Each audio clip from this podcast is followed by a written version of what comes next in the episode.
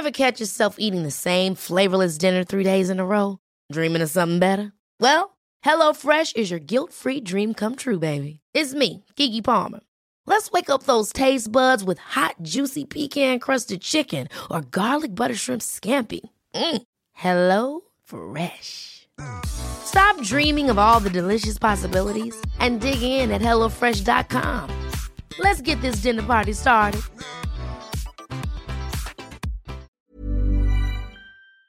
Vamos a charlar ahora con Alonso Cervera, economista en jefe de Credit Suisse. ¿Cómo estás, Alonso? Muy buenos días y gracias por tomarnos la llamada.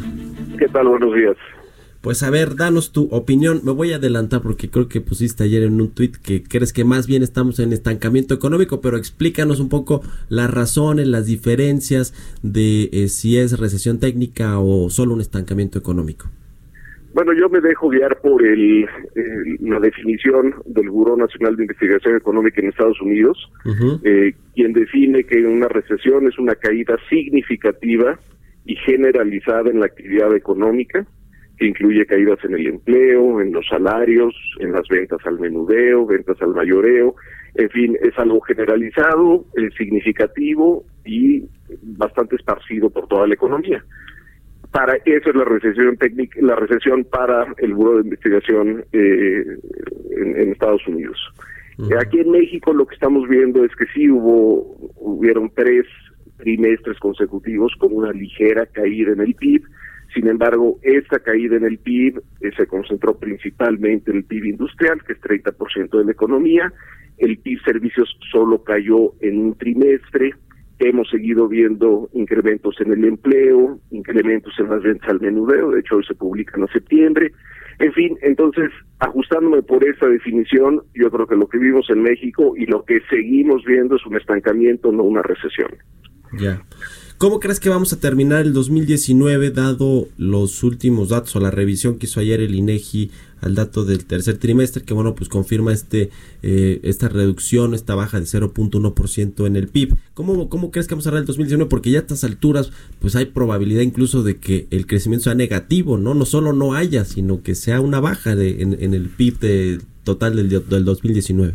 Yo creo que va a ser una cifra muy, muy cercana al 0.0% eh, podrá ser ligeramente inferior al cero, mayor, pero yo creo que ya los números nos dan como para pensar que en el 2019 y para la historia la economía no creció, el crecimiento fue cero eh, y es el, el peor año en mucho tiempo en México. ¿Cómo, dimensionar esto, Alonso? Yo hace rato que daba mi editorial, hablaba de que no teníamos estos datos desde hace pues 10 años en los que estábamos inmersos en una crisis económica financiera global, que es así la importamos de Estados Unidos y que se contagió a todo el mundo. Ahí sí nos tocó, tocamos fondo, pues, ¿no? Tampoco en ese entonces habíamos caído así hace 70 años, pero digamos, ahorita estamos en, no en, una, por supuesto que no en un eh, momento similar al de 2019, pero sí no veíamos estos datos de caída o de eh, recesión técnica o estancamiento económico como los tenemos ahora, cuando Estados Unidos sí crece, ¿no? O sea, eh, las condiciones son distintas. ¿Qué nos dice esto para ponerlo en contexto también? Bueno, como tú bien apuntas, el entorno externo siguió siendo favorable en 2019 Estados Unidos creció una tasa superior al 2%, muy probablemente este año, en 2019. Los volúmenes de comercio siguieron ahí. Eh, yo creo que eh, debemos de ver eh, muy hacia, hacia el interior del país para ver qué fue lo que sucedió y aquí se combinaron varios factores, el cambio de administración, eh, el, el, política de austeridad, el problema del desabasto con el gasolinazo, el shock a la confianza en, muchos grupos empresariales ante la incertidumbre en cuanto a la política económica. En fin, yo creo que fue una desaceleración hecha en México, no hecha en el extranjero. Eh, y como tú apuntas, eh, no veíamos estos datos desde el 2008-2009. Eh, y sí vimos una situación similar en 2000 a 2002 más o menos, pero ahí eh, estuvo relacionada con la entrada de China a la Organización Mundial de Comercio, era un evento externo, esta vez yo creo que eh, los eventos fueron más internos que externos al explicar esta desaceleración en la economía. Ya. ¿Cómo ves el panorama del 2020, Alonso, tomando en cuenta que ya se aprobó el paquete económico del próximo año, el presupuesto se acaba de aprobar hace unos días en la Cámara de Diputados, eh, y también tomando en cuenta lo que se va a anunciar al ratito, que es un acuerdo nacional, porque ni es un programa, es un acuerdo nacional de inversión en infraestructura, que no es ni el programa nacional de infraestructura del gobierno, ni está incluido en el Plan Nacional de Desarrollo, sino es un, un acuerdo que le propusieron los empresarios al presidente, que, es, que se ve chiquito, por cierto. Eh, sí, yo creo que eh, el, panorama luce mejor para el 2020 que para el 2019. Nuestras expectativas de crecimiento son de un 1%, alrededor de 1,5% para el próximo año. En parte hay un efecto arrastre que nos va a ayudar, una base de comparación favorable. Eh, y, yo creo que este año 2019 fue un año en el que muchos de forma continua ajustamos nuestras expectativas a la baja Ojalá que en el 2020 sea lo opuesto, que las expectativas mejoren, eh, pero aun cuando la economía pueda crecer en una tasa del 1, 1 y medio, eh, hay que reconocer que seguiremos por debajo del promedio histórico, y el promedio histórico es por ahí del 2,5%, eh, y hay que reconocer que parte de la mejora esperada en el 2020 tiene que ver con que la base de comparación es muy es muy favorable, eh, una economía muy deprimida en 2019, con que algunos sectores empiecen a recuperarse, como construcción, como el PIB minero a través de la producción de petróleo, eh, las cifras se van a ver eh, mucho mejor. pero no hay que quitar el dedo del renglón, hay que buscar mecanismos para que la economía crezca a tasas más altas. El uno y medio no será suficiente si es que llegamos ahí, y esa es una tarea pendiente.